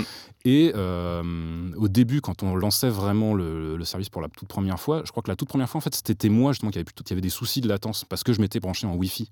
Et du coup, je trouvais que la latence était dégueulasse. Lui, il me disait Ah bah non, moi j'ai trouvé que c'était très bien. Et genre le lendemain, on est tous les deux à aller se voir euh, l'un l'autre. Moi, parce que je lui disais Ah attends, entre temps, je me suis rebranché, je me suis rendu compte qu'en fait la latence elle est vachement bien. Et lui, il voulait me dire le contraire. Ah, ah ouais, non, en fait, c'est vrai que moi j'ai eu des, j'ai Ouais. été- des soucis de latence, je les ai eu aussi. Donc voilà, il y y a plein de, de- de trucs qui rentrent en compte qui font que bah, prendre ça pour une. euh, Ça peut souvent marcher très bien, mais ça peut aussi être hyper instable et euh, du ça, coup voilà. bousiller ton expérience. et du coup, il y a vraiment ce côté instable qui est, qui est, qui est vraiment difficile de, accepter de la part d'une plateforme qui se présente comme étant un truc euh, commercial, fini, euh, qu'on vend au grand public. Quoi. Et, euh, Mais ça, c'est fou parce que Google, c'est les spécialistes de la bêta. Ils gardent des services parfois en bêta pendant 9 ans, 10 ans.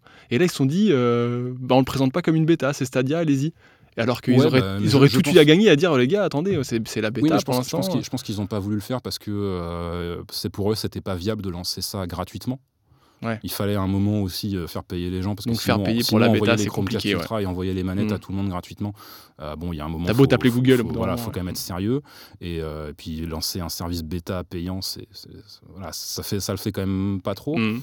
Euh, mais après, au niveau des. Enfin voilà, je, je pourrais continuer encore très longtemps avec les problèmes, mais parlons aussi quand même rapidement de l'optimisation des jeux, qui est souvent très décevante. Mhm.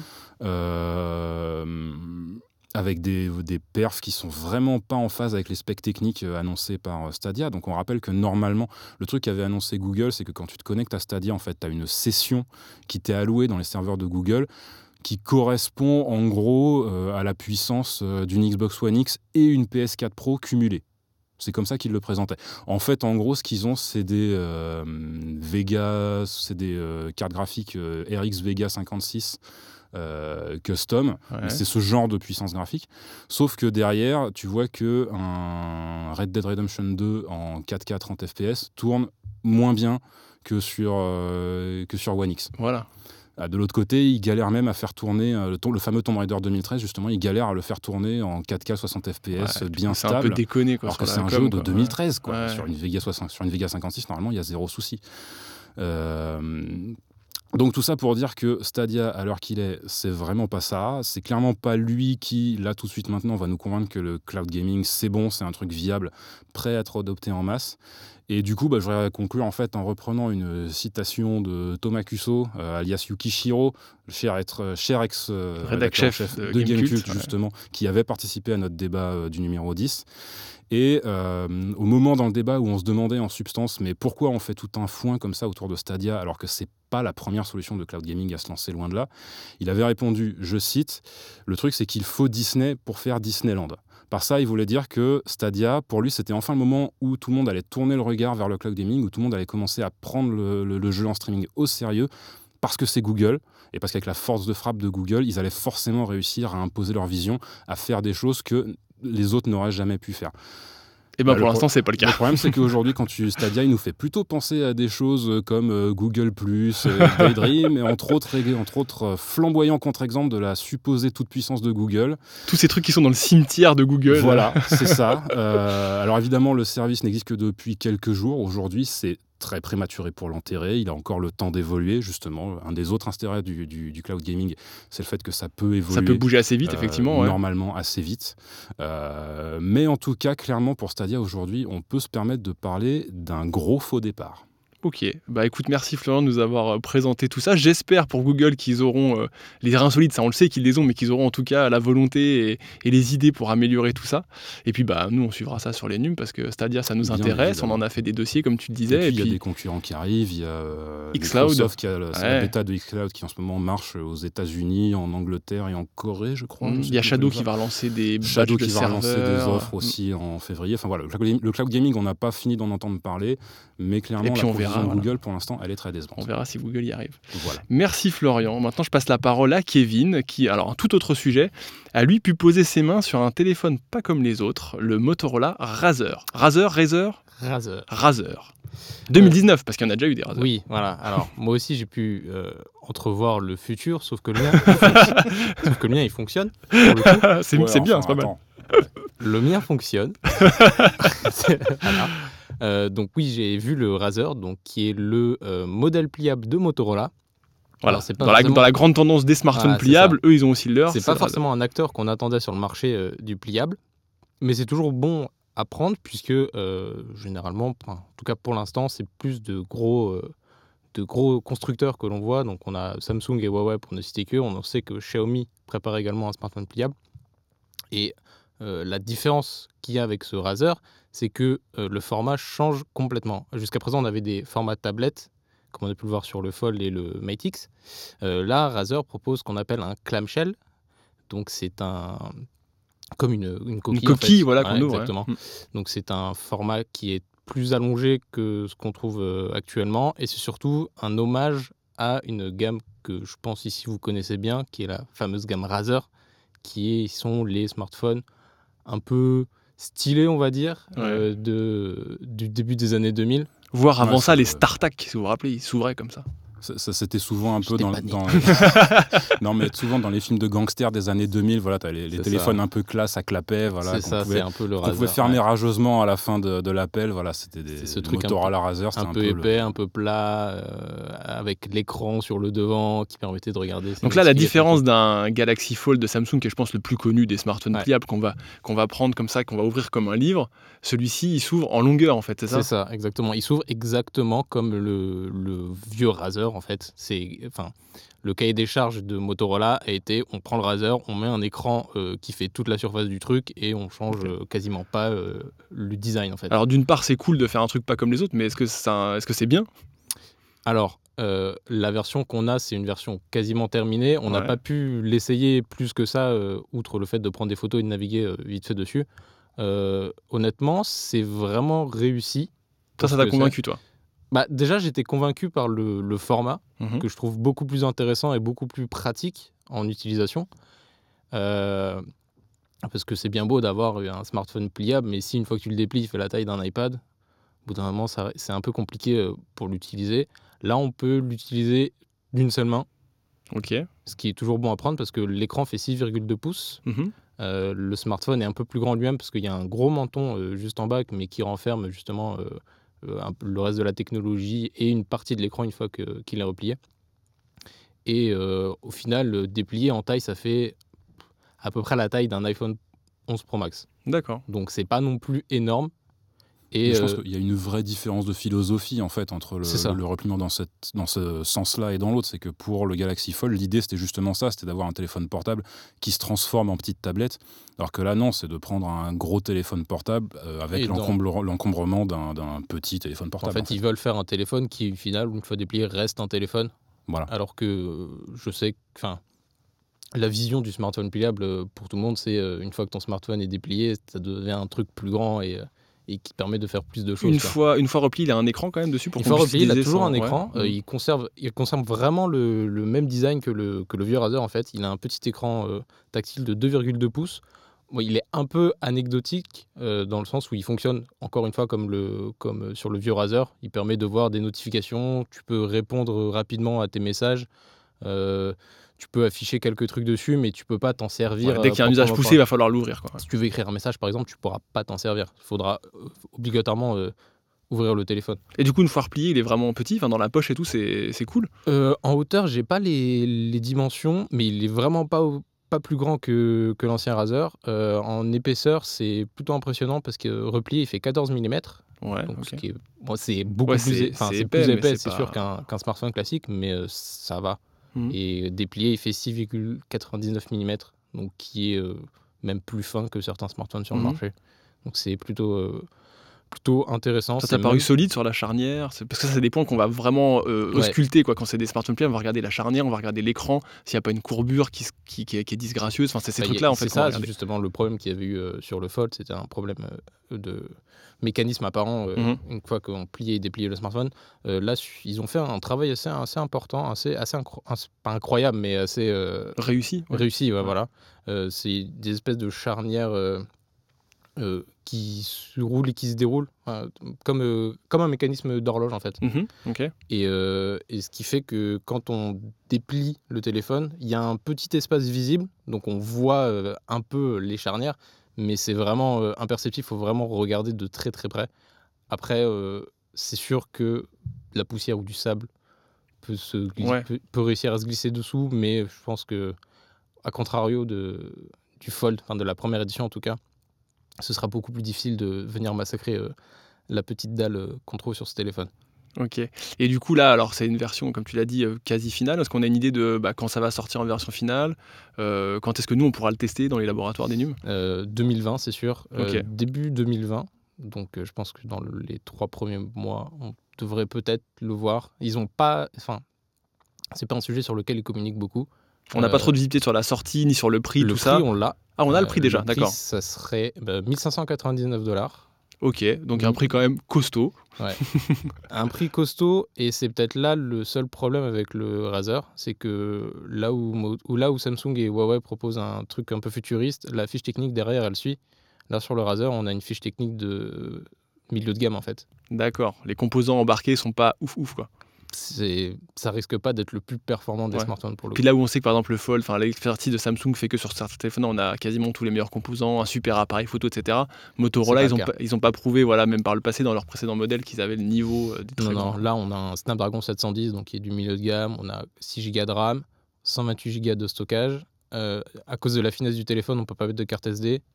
Il n'y a pas de. Après, comme on a souvent dit sur les smartphones pliables, c'est un premier jet, c'est une technologie. Se- les, gens, les, constructeurs se cherchent, testent des designs. Là, pour le coup, c'est un truc un peu original. Donc, eux, ils vont tenter ce coup-là. Et puis, on.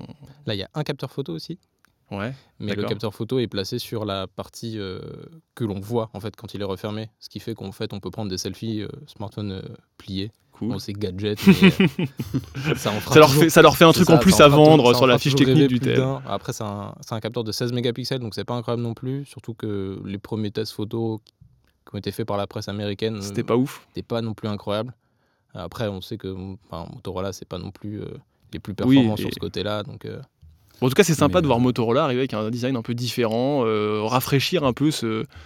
C'est nouveau le smartphone pliable, mais il y a quand même besoin d'inventer des choses là-dessus. Donc, euh, Mais du coup, pour revenir sur ce que tu disais, justement, je, je me, perso, j'aurais plutôt tendance à penser que ça pourrait être leur, euh, leur plus grosse faiblesse, parce que comme tu le dis, le, smartphone pliable aujourd'hui, ça reste quand même. euh, Enfin, qu'on- tous les trucs qu'on voit, c'est plus des, des proof of concept euh, qu'autre chose. Quoi. Je dire, même, euh, enfin, Samsung, par exemple, ils ont été très très clairs avec le fait que le Galaxy Fold. En substance, à l'heure qu'il est, c'est- juste un produit de prestige. quoi. Ah c'était une édition limitée, c'était un truc qui était là pour montrer qu'ils étaient capables de, de fabriquer en volume, alors volume avec de gros guillemets, euh, un smartphone pliable. Après, le- le- la, la réalisation concrète du smartphone pliable euh, grand va prendre du public, temps. ouais. c'est pour encore dans quelques temps. Mm. Mais du coup, je pense que ces machins-là, il f- c'est- ça, ça reste en, en substance des, des- des- des prototypes commercialisés. Et d'un truc comme ça, tu attends, tu t'attends à ce que ça fasse rêver. Alors qu'en derrière, on te dit, OK, la forme est cool. Par contre, euh, à part ça, c'est un smartphone comme un autre milieu de gamme. Je trouve que le, Ouais. le- quand ça le coûte messa- 1500 le balles, message ouais, qui est envoyé, il est, il est bizarre quoi. Moi, il me, enfin, ouais, Bah, il me en donne fait, pas envie Il te le refroidit un peu. Ouais, ouais. Bah, la vision de ce Razer, c'est euh, ils font clairement appel à la nostalgie. C'est pour ceux qui, euh, étant plus jeunes, avaient un Razer, ont kiffé un Razer, ont toujours, euh, toujours trouvé ce téléphone cool.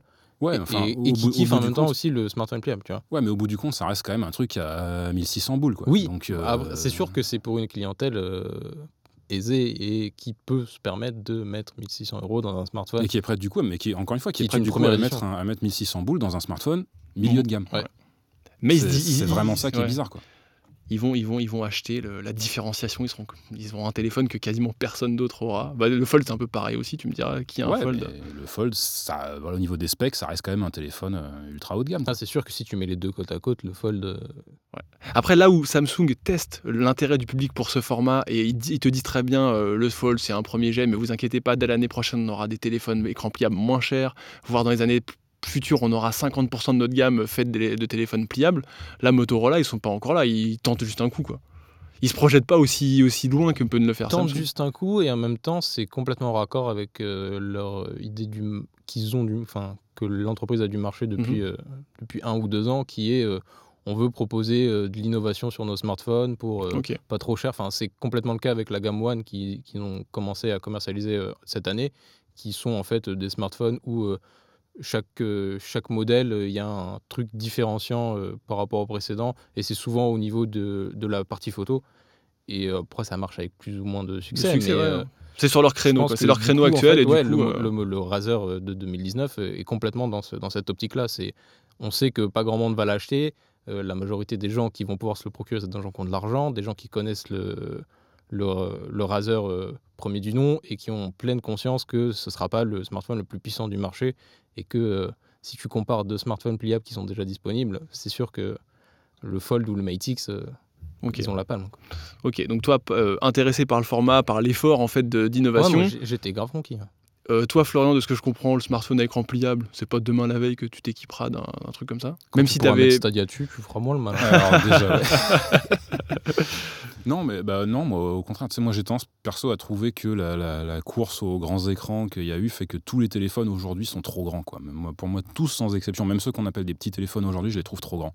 Donc, On est pareil, je te rejoins Pour le, là-dessus. coup, pour le coup, justement, si le... je suis plus client a priori de ce concept qui consiste à dire on va avoir un écran pliable pour avoir globalement un téléphone plus petit, mais en gardant une taille d'écran qui est celle d'un grand téléphone d'aujourd'hui. Euh, Plutôt que de faire toujours plus grand comme les autres. quoi. c'est ça, voilà. Mm. Moi, sur le principe, je suis tout à fait client. Après, enfin, bon, voilà, je, je vous ai dit, c'est- l'exécution qui me, qui me pose problème. Mais si à l'avenir, on pouvait faire un truc euh, un peu plus haut de gamme avec un form factor comme ça, euh, non, moi, je, je pourrais tout à fait être client. ouais. Moi, je, partage, hein. je partage assez ton avis. ouais. Samsung déjà a prévu le format clamshell pour euh, moitié moins cher que le fold. Enfin, je pense que d'ici. Oui, oui, Ouais, ça y est, là on est lancé. Là, je pense que sur le téléphone pliable, on est lancé. euh, Il y a eu les premiers jets, et puis là, on va être lancé sur une, euh, sur une grosse vague euh, dans Ouais. les années qui viennent. On va pas avoir le temps de dire Stadia fonctionne, qu'il y aura déjà 400 400 sur le marché. Ok, bah merci Kevin en tout cas sur, euh, pour toutes ces précisions Avec sur le. Motorola Razr. On reparlera de téléphone à écran pliable. Et puis moi, euh, bah, ça y est, c'est fini en fait cette émission déjà. Ah oui, non. déjà. Donc bah, je remercie évidemment tous les intervenants du jour, euh, l'inimitable Benoît à la régie qui est là-bas. On fait coucou Merci à Benoît. Benoît. Et puis on remercie nos partenaires, Blue et Audience, pour le prêt du matériel. Alors comme toujours, c'était un vrai plaisir de préparer, d'enregistrer cette émission. Et euh, bah, il ne nous reste plus qu'à vous dire à la prochaine.